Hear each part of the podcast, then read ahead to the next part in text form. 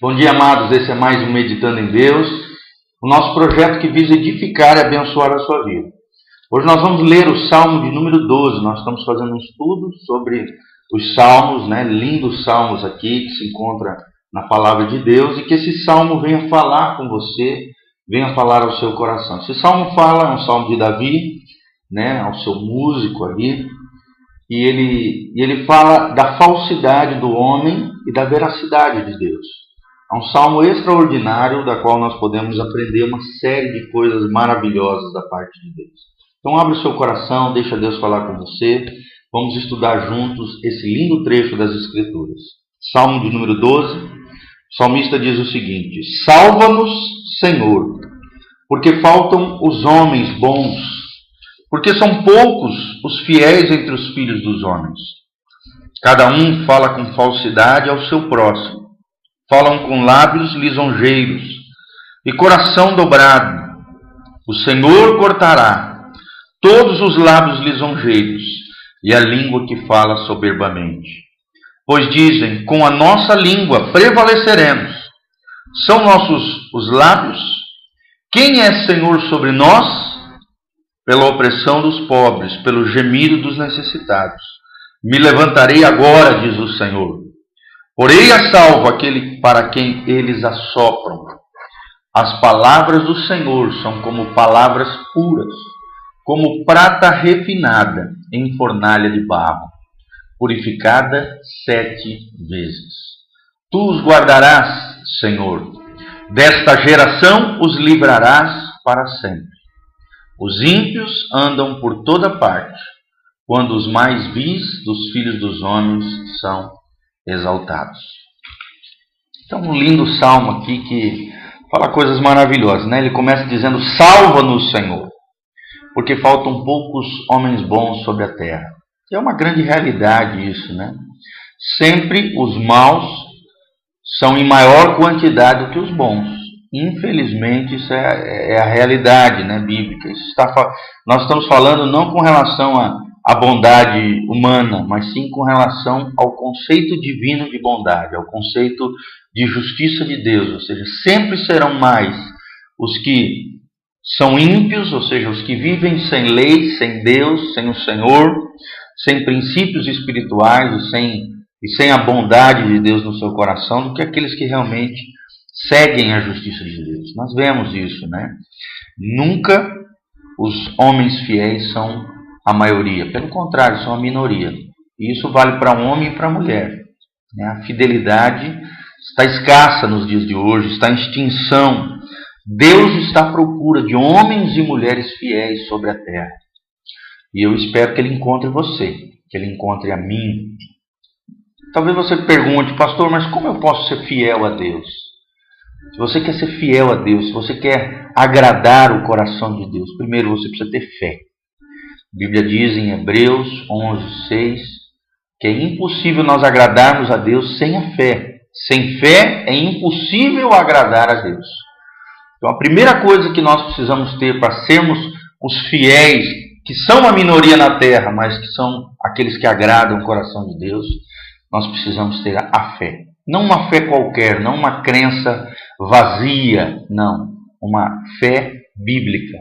Fé que crê que tudo aquilo que Deus diz na sua palavra é verdade. E que a palavra de Deus é a verdade de Deus, que as promessas de Deus vão se realizar na nossa vida. Você precisa ter essa fé. Você precisa acreditar na palavra de Deus, porque são as escrituras, são a, é a palavra de Deus que revela o coração de Deus, quem é Deus, quem é Jesus Cristo, como o Espírito Santo opera no nosso coração. Versículo 6 aqui é tremendo quando fala sobre a palavra do Senhor. Ele diz assim: As palavras do Senhor são palavras puras. Você nunca vai encontrar na Bíblia uma coisa que te conduza ao mal. Pelo contrário.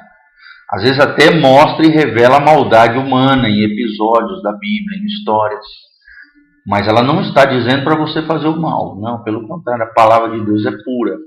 Ela está relatando o mal para nos ensinar que nós não podemos ser aquilo, que não podemos cair nos mesmos erros do passado. Pelo contrário, temos que nos levantar em Deus, na, de pureza de coração, na pureza da palavra de Deus, e sermos os fiéis que Deus procura sobre a terra.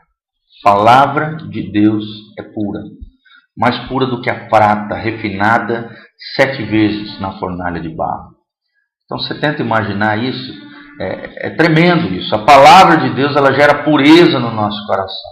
A palavra de Deus consegue separar o sujo daquilo que é limpo dentro do nosso coração, dentro da nossa vida. Quando a palavra de Deus penetra dentro do teu ser, dentro do meu ser, ela separa o bom do mal, aquilo que agrada a Deus e aquilo que desagrada. Ela revela como um espelho quem nós somos, aquilo que precisamos mudar, aquilo que Deus precisa transformar em nós, aquilo que precisa ser restaurado dentro do nosso coração, dentro da nossa vida. Essa é a função da palavra de Deus. Por isso, mergulhe nas Escrituras todos os dias, leia a palavra todos os dias, extraia a pureza, a essência daquilo que Deus tem no seu coração, para a sua e para a minha vida todas as manhãs. É tremendo isso. Interessante aqui que no versículo 13 a Bíblia fala que Deus cortará os lábios dos lisonjeiros e a língua do que fala soberbamente. E é um cuidado que eu e você nós temos que ter. A soberba, queridão, é uma raiz que fica impregnada no coração. É nós acharmos que nós somos os bons, que, que podemos tudo, que somos independentes, que somos autossuficientes, achamos que nós somos melhores do que os, do que os outros. Isso é soberba, isso é orgulho, isso é arrogância. A soberba é a raiz de todos os pecados.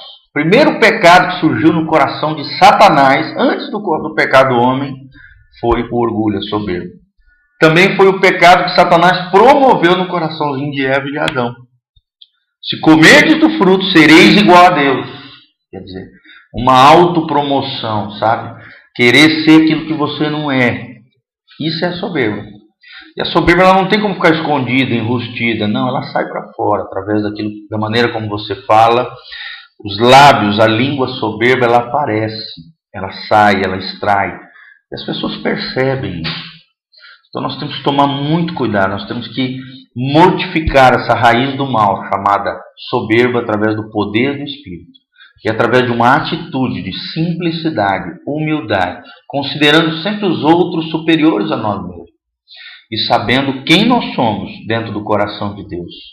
Para você ter um conceito correto de quem você é dentro do coração de Deus, você precisa conhecer a palavra de Deus. Porque conhecendo a palavra de Deus, você vai aprender a valorizar o outro não se colocar acima do outro, não tentar se autopromover, que é a raiz da soberba, porque você vai aprender que Deus é quem te promove, Deus é quem te exalta, que os humildes serão exaltados, que Deus odeia o soberbo, né? Deus resiste ao soberbo, porém dá graça àqueles que são humildes. E esse é o nosso Deus maravilhoso. Esse é o Deus que nós servimos. É o Deus que ouve a opressão dos pobres, o gemido dos necessitados e coloca esses que são carentes, necessitados, que são lisonjeados pelos que têm a língua soberba, por aqueles que praticam a injustiça social, perseguem, intentam o mal contra os filhos de Deus. Deus protege eles, Deus salva eles. E por último, o que me chama a atenção nisso aqui é que, no versículo 7, o salmista diz: Tu os guardarás desta geração, os livrarás para sempre. E esse é um clamor do salmista: Senhor, nos guarde. E deve ser o nosso clamor também. E é a minha oração: que o Senhor nos guarde dessa, dessa geração falsa, dessa geração de língua lisonjeira, ou seja, a pessoa que tem um coração duplo, falsa, dissimulada, uma pessoa que tem duas caras, na frente de você é uma coisa, por trás é outra, fala bem de você na tua frente e fala mal de você por trás. Que você não seja assim, querido, que você não tenha pessoas ao seu redor assim, com esse tipo de postura falsa, arrogante, cuida, é, soberba. Que nós não sejamos isso em nome de Jesus. Pelo contrário, nós sejamos guardados desta geração que é soberba, arrogante, leviana, falsa e que não conhece a Deus. Que nós possamos conhecer a Deus cada dia. Vivemos uma vida com um coração simples, quebrantado, humilde e que a palavra de Deus seja enxertada em nós. Porque ela enxertada em nós, ela vai nos refinar, ela vai nos purificar, ela vai nos, nos transformar cada dia mais em seres parecidos com Jesus. Que Deus te abençoe.